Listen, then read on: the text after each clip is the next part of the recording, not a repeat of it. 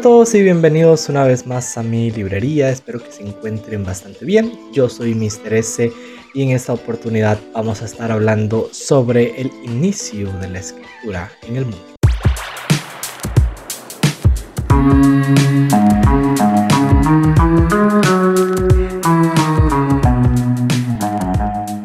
Si ya escucharon el episodio anterior, estábamos hablando sobre cómo el braille pudo revolucionar la escritura como tal en el mundo entero y cómo la escritura fue parte de nuestra evolución como humanos para transmitir información de generación en generación. Y bueno, y tenemos muchas teorías acerca de cuándo exactamente ha nacido la escritura como tal, eh, distintos debates y demás. Pero en esta oportunidad yo les voy a contar al menos dos teorías o dos inicios de la escritura. La primera se remonta hace 5.500 años al sur de Irak, donde un contable, para controlar las ovejas que salían con cada pastor, e introducía bolitas y conos de diferentes tamaños a los que les llamaremos calculi, que representaban pues las unidades, decenas y centenas de las ovejas con las que salían cada pastor. Y estos calculi pues se introducían dentro de una esfera de barro llamada bulla y al regresar los pastores, entonces se rompía la bulla y se contaba la cantidad de calculi y pues así uno mantenía el control de las ovejas. Una oportunidad dice que este contable no tenía la cantidad suficiente de calculi, entonces anotó el número de ovejas que iban a salir con cada pastor encima de la bulla, en la superficie. Entonces, con estas nuevas marcas que representaban estas unidades de decenas y centenas, comenzó la historia de la escritura como tal. Esta historia la podemos imaginar gracias a un hallazgo arqueológico allá por los años 20, descubierta en la ciudad de Uruk, al sur de Irak. No es escritura como tal, pero sí esta manera de marcar, digamos, señalar una cantidad, un número en específico de animales, sí ya estaba comenzando la escritura como tal, al menos en esta teoría.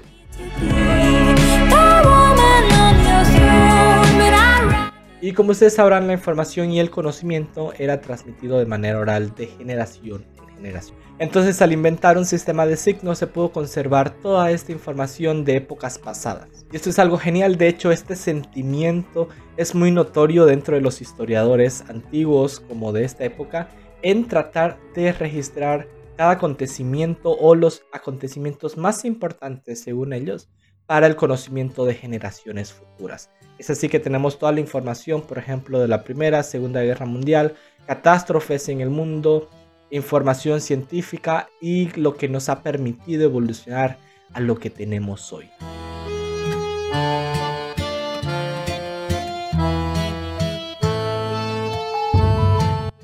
Este deseo de registrar mensajes comenzó a manifestarse a finales del Paleolítico, hace unos 35.000 años. Esta es la segunda teoría. Con las primeras pinturas rupestres y la más antigua que se conoce se encuentra en la cueva de Chauvet en el sudeste de Francia.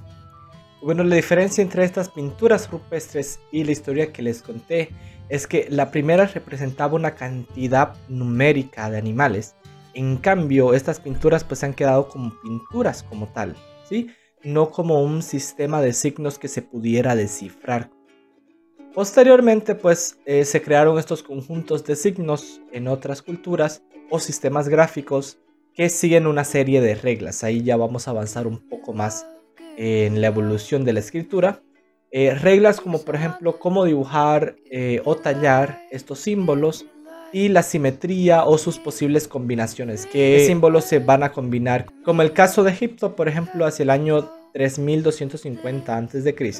y en Mesopotamia unos 200 años después. Todas estas escrituras fueron en principio pictográficas, como estas pinturas rupestres eran dibujos, ¿no?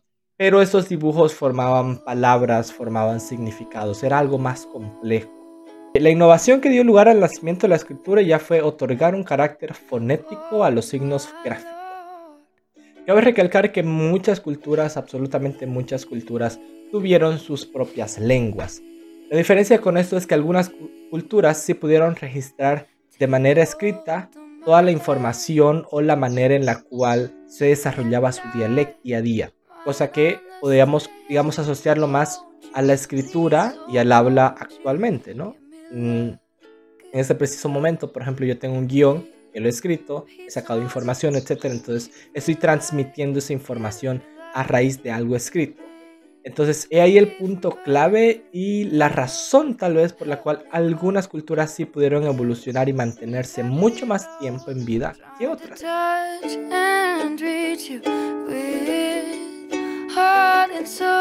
Y al parecer los hablantes de la forma más arcaica del latín debieron llegar a principios del primer milenio. Esta es una lengua indoeuropea, es decir, que pertenece a una familia de lenguas cuyo origen se remontaba hacia los años 4000 a.C., cuyos primeros hablantes habitaban el sureste de Europa y Asia. Eh, Europa recibió diversas oleadas de migraciones de pueblos indoeuropeos, etc. Y bueno, se instalaron en el centro de la península, fragmentados tanto política como lingüísticamente. Entre las lenguas itálicas de origen indoeuropeo, las principales son el osco y el umbro, de las que se deriva toda una familia de lenguas, conocidas como osco-umbras, y también tenemos el latín y el falisco, que forman una familia diferenciada a la cual parece pertenecer también el veneto, hablado mucho más al norte. Entonces, como verán, muchas culturas, incluso en, en esta misma región se hablaban muchísimas lenguas e iban evolucionando constantemente la manera de hablar. Hacia el año ya 900 a.C. entró en el norte de Italia un pueblo no indoeuropeo, cuyos miembros romanos llamaban etrusco, y fueron la primera civilización avanzada que conoció Italia y se extendió rápidamente hasta llegar a Lacio. Lacio es una ciudad en donde vamos a ver nacer ya el latín como lo conocemos. Muchos diversos pueblos formaron una liga latina bajo el liderazgo de la ciudad Alba Longa, probablemente para protegerse de los etruscos. Posteriormente, pues vamos a ver que el latín se va a extender por un periodo de más de 3.000 años hasta la actualidad. Entonces, una lengua necesita mucho menos tiempo para experimentar cambios drásticos y es evidente que el latín no se ha hablado igual en todos los momentos.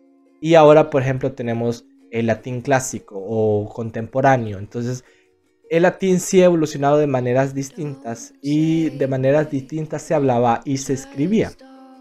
El latín hablado desde el nacimiento como lengua hasta aproximadamente el siglo II a.C. recibe el nombre de latín arcaico. El texto escrito más antiguo que se conserva es la llamada Fíbula de Preneste, un broche de orfebrería fina que data del siglo VII a.C., es decir, de la época monárquica en que Roma estaba bajo la dominación etrusca, y que fue encontrado en Palestrina, una ciudad cercana a Roma que los romanos llamaban Preneste.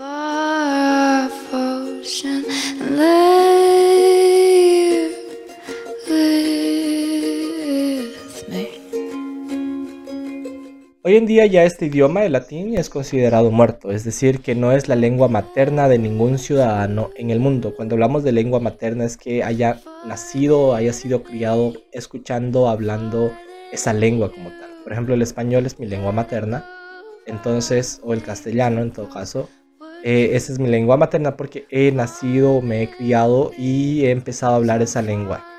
Entonces, no hay ningún ciudadano que haya nacido en, en el día de hoy, digamos, criado y hablado desde niño con el latín. Entonces, a raíz de eso, pues ya se considera una lengua muerta. Se puede decir que este dialecto falleció cuando dejó de evolucionar por allá en el siglo I. Posteriormente, con la aparición de sus diversificaciones, su uso original fue menguando aún más, hasta entrar en un desuso entre los pobladores comunes. Más adelante, en la Edad Media, la Edad Moderna y la Edad Contemporánea, el latín se siguió usando, pero como una lengua científica. Y esto sigue pasando incluso hoy en la actualidad. Si ustedes buscan el nombre de algún animal, por ejemplo, les va a salir de primero el nombre científico y ahí les va a aparecer que está en latín. Es muy común, de hecho, es la norma dentro de la ciencia utilizar nombres en latín para una especie, para que no haya confusión, para que no haya confusiones. A partir de ese idioma se crearon otra gran cantidad de lenguas europeas conocidas como lenguas romances, como el portugués, español, francés, italiano, rumano, gallego, catalán, astor, asturleonés, aragonés, balón, occitano, reto románico y dálmato. En la Iglesia Católica igual eh, la utilizan como lengua litúrgica, además de las lenguas vernáculas.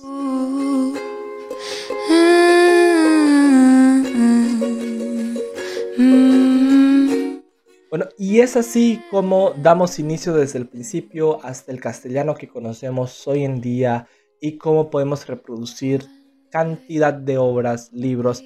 Y todo comienza, por ejemplo, por la necesidad de transmitir información, ya sea desde las pinturas rupestres o ya sea por contar la cantidad de ovejas que tiene un pastor, hemos llegado al punto en que hemos evolucionado en la manera de comunicarnos y conservar la información de manera escrita toda esta información, todo lo que tenemos ahora, eh, por ejemplo, yo estoy con un micrófono aquí y una computadora grabando este episodio.